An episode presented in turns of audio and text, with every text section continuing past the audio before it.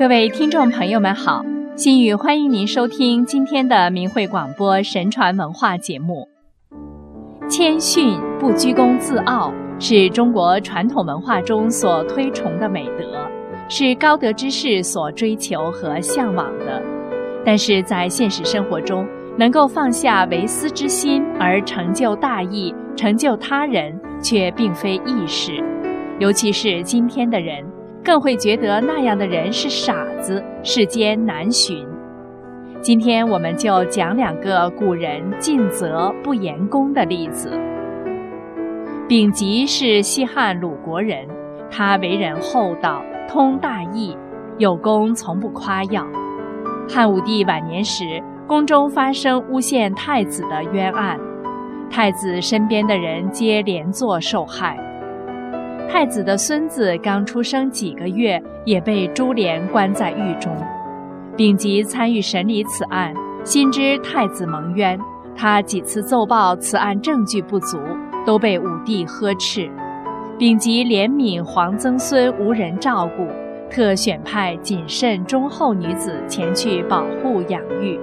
丙吉每天再三到狱中探望。丙吉的朋友担心他为此惹祸。多次劝他，太子一案乃皇上钦定，必知尚且不及，你何苦为其辩白，又照顾他的孙子？人们会怀疑你是太子的同党，这是聪明人干的事吗？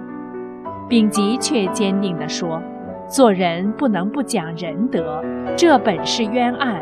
况且皇曾孙还是个娃娃，他何罪之有？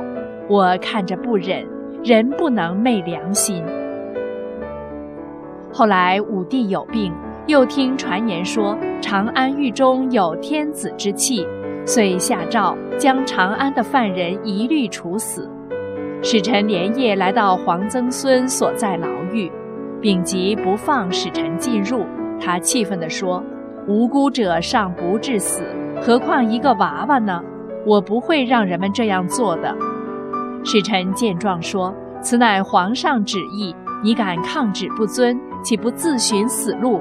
你真太愚蠢了。”丙吉誓死抗拒使臣，他决然地说：“我非无志之人，这样做只为保全皇上的名声和皇曾孙的性命及无辜之人。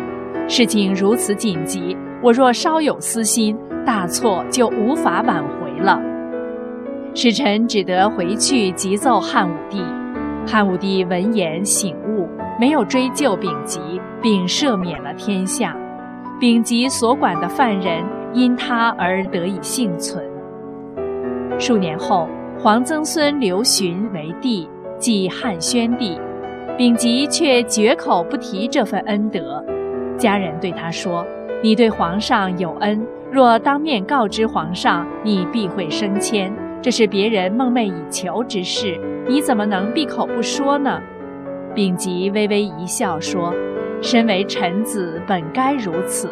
我有幸回报皇恩一二，若是以此买宠求荣，岂是君子所为？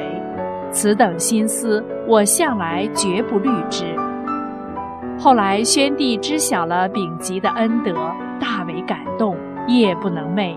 敬重之下，封丙吉为鄱阳侯，而此时正赶上丙吉得病，宣帝非常忧虑。大臣夏侯胜奏道：“臣闻有阴德者必享福乐，并惠及子孙。如今丙吉未获善报，并非不治之疾，请陛下宽心。”不久，丙吉果然痊愈，受封鄱阳侯，代魏相为丞相。世称贤相。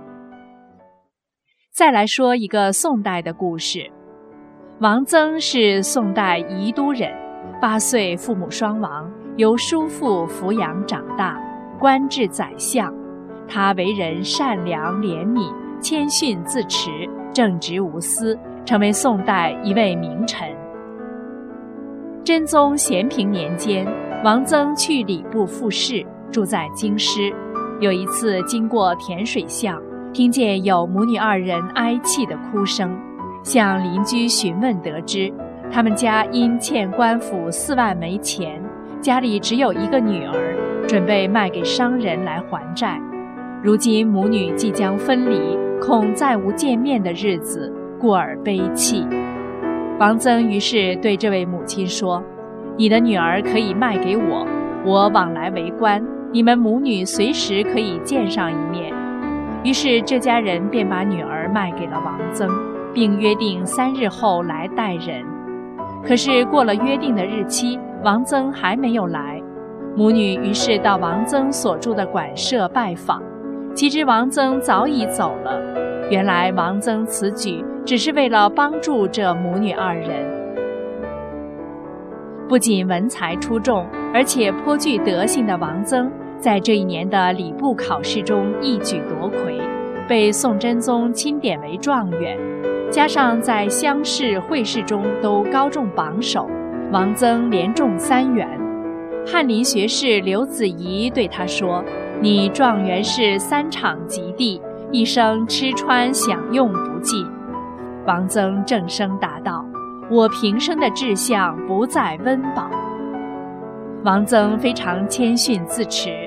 他高中状元后，在给叔父的信中说：“我今天在殿试中高中第一，这都是祖上积德，您教导的结果。”荣归故里省亲时，青州知州李继昌闻讯，特命百姓去郊外迎接。自己准备等门吏通报后，也亲自出衙相迎。王曾得知，便换了衣服，改了姓名，骑一头小毛驴，从另一城门进了城。李继昌见到他时很惊讶，问道：“听说你要来，我已派人前往迎接，门吏也没来通报，你是怎么到达这里的？”王曾谦逊地说：“我没什么才能，只是有幸科举登第。”怎敢劳烦郡守和父老乡亲们来迎接呢？那将是我的大罪过啊！因此我改了姓名，瞒过前去迎接的人和门吏前来拜见您的。李继昌感叹道：“你不愧为状元啊？”王曾历任左谏议大夫、参知政事、中书侍郎及宰相等职，他正直敢言。公正无私，一心为国为民，虽政绩显著，却从不居功自傲，不图他人报恩。辅政十年，被他提拔的人，自己都不知道是谁提拔任用自己的。范仲淹、包拯等贤良重臣，均是王曾通过考试选拔并委以重任的。范仲淹曾问他，为何从来不说这些？王曾说：“我作为辅佐皇帝的重臣，提拔选用良才，这只是自己应尽的本分。如果只把恩情归于自己，那么怨恨应给谁呢？”范仲淹对此大为赞服。王曾享年六十一岁，去世后，曾嗣终谥文正，宋仁宗御笔篆书“经贤之碑”。他的家乡被改称为京咸乡。在前一个故事中，丙吉坚持娃娃是无罪的，不顾有可能会因触犯天言而给自己带来灾祸，舍命救下了皇曾孙。而当所救之人日后登上皇位时，却绝口不提这份恩德。如此的品德，的确让人肃然起敬。这是因为丙吉认为。